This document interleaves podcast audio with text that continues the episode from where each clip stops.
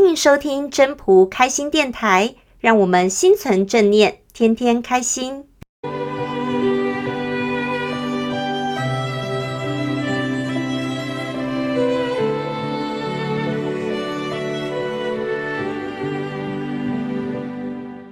各位朋友，大家好，我是主持人 Marie。今年呢，刚好是《魔戒》电影上映二十周年。而这部电影对年轻一辈的来说，可能会觉得有点陌生哦。可是这部电影在当时可是创造了全球将近三十亿的票房呢。因为当中的奇幻世界，再加上史诗般的故事情节，吸引了非常多的观众哦。这一次，我们就请了分享人来跟我们分享，他在这部经典的魔幻电影当中看到了什么，又有什么感想。嗨，我是俊。呃，前一阵子因为 COVID-19 三级警戒的关系，那周末假日其实哪哪里都去不了了。那在家的时间呢就变得很长，所以呢，我们家就会开始呢在放假的时候想说要开始来看一些以前很不错的一些老电影呐、啊，那或者是追一追电视剧，然后消化一些时间。那我记得有个周末。我儿子呢，他就突然间拿出了电影《魔戒》的 DVD，他说要重新再看过一遍，因为这个是疫情的关系，平常根本不会有这么多时间可以看这这么这么长的片子，因为一轮看下来可能要花很长的时间，好几个小时。那我记得呢，《魔戒》在当年是非常有名的一部电影，呃，第一集好像是在二零零一年的样子，我想当时看过的人应该是不少。不过呢，毕竟是十几二十年前的片了，所以没看过的人应该也是不少。所以呢，我会建议，如果呢没看过的人以后有一点时间，那又想消磨一下时间，诶，要不要试试看来看一下这一部《魔戒》？真的是还不错。那《魔戒》呢，它总共有三部曲。我这一次跟着儿子看的呢是第三部曲《王者再临》。那前面两部曲，因为我就没有跟着看了啦。那这个第三部曲呢，它的故事主要的是在讲说，呃，有一个有一只魔戒，它是被斜眼，呃，斜眼哦，一只那个一只那个斜眼大大的一个一个眼睛，一个恶魔，它叫做那个索伦所制造出来的。那当然前面两集的时候都是这样子，魔戒一下子出来，一下子又消失，一下出来又消失。那这个第三部呢？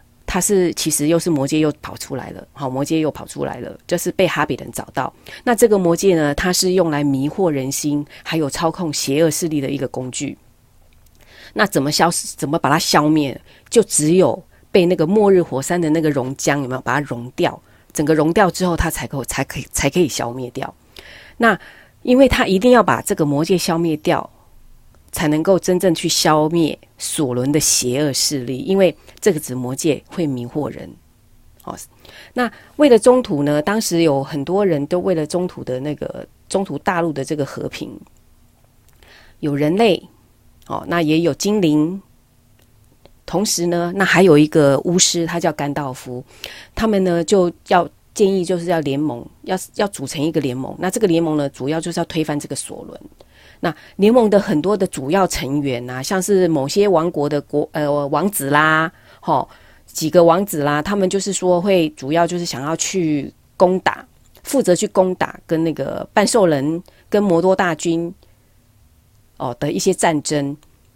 那那个甘道夫呢，他的这个巫师的甘道夫呢，他就比较负责就是去找。哎，去各个的王国呢，去跟这些国王去跟他们沟通协调，就是因为那个邪恶势力实在是太大了，好，这些魔实在是太多了，所以呢，如果说这些个王国，如果说他们可以合作起来，然后一起去攻打，就是当他们来来攻打的时候，这样子才有机会可以成功。可以成功。那但是呢，有一个很重要的任务，就是这个魔戒它总是要我们总是要把它消灭掉。那这个时候呢，因为这个魔戒当时是由哈比人找到的，所以那个时候就由一个哈比人，他叫做佛罗多的，他就把这个任务接下来了。好，接了下来，就是要要去他的，就是这个就是他这辈子的哦一个非常非常重大的这个任务了。他就是要把它带去那个末日火山，然后把它丢在熔浆里面，让它去熔掉、毁灭掉。那可是因为这段路真的是很遥远，非常遥远。那他有一个好朋友，那好朋友呢就想说，在路上呢，嗯，至少可以多个照应。所以这个好朋友呢，叫做山姆的呢，他也自愿自愿的要陪同他一起去。好，那其实中间的过程有很长，然后内容也很精彩。当然，最后佛罗多他不负众望啊，他成功了。但是呢，我这一次在看这部电影的时候呢，嗯，看完了整部戏，我自己有了一个不不跟以前不一样的看法。以前可能看完了之后，就是觉得哇，好精彩的一部戏哦。那这次看完之后，发现说，诶，这个成功的这个佛罗多哦，他过程当中他真的是好多波折哦。好，一下子被迷惑，一下子被嫉妒，一下被干什么的，就是中间有很多的过程。那他最后终于可以将魔戒丢到末日火山要销毁的时候，其实呢，他在要丢丢下去那一刻，他真的就已经被那个魔戒啊，就被他蛊惑了呢，因为他已经要把那个戒指戴在他的手上了。好，因为他他已经被他迷惑了。这个时候也是靠着他的三朋友山姆。好，靠着他的朋友山姆，然后去帮助他，就真正把这一个魔戒就丢到火山当中。那所以我就发现呐、啊，因为其实山姆他之所以可以成，呃，佛罗多他之所以可以成功，其实就是这个身边这个叫山姆的，他一直不离不弃，而且他自自始至终呢，他都一直照顾他，然后也鼓励他，然后呢，有一些事情有点问题的，他也会提醒他，警告他。好那其实虽然大家心中所期盼的这个英雄，就都是拿着这个魔戒的佛罗多嘛，可是呢，最后最后去成就这个佛罗多完成的这项任务的，诶，结果是我们比较不会去注意到的这个山姆哦，因为感觉起来佛罗多是那个英雄主角嘛，那山姆呢，他就是一个配角。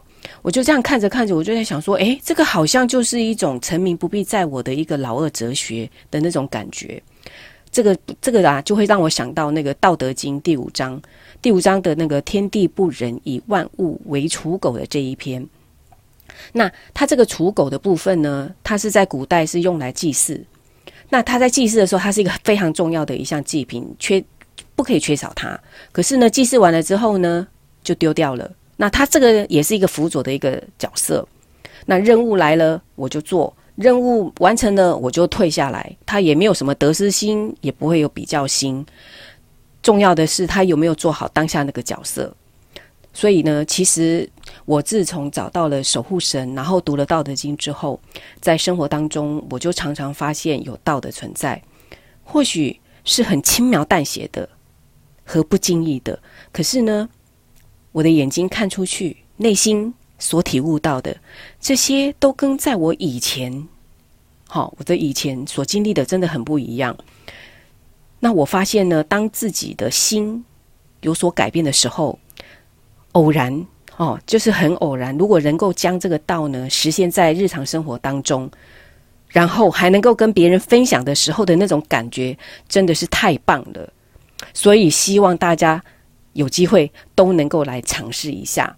好，今天谢谢大家喽，谢谢，谢谢大家的收听。要是你喜欢今天的分享，请记得帮我订阅跟分享。我们下次再见喽，拜拜。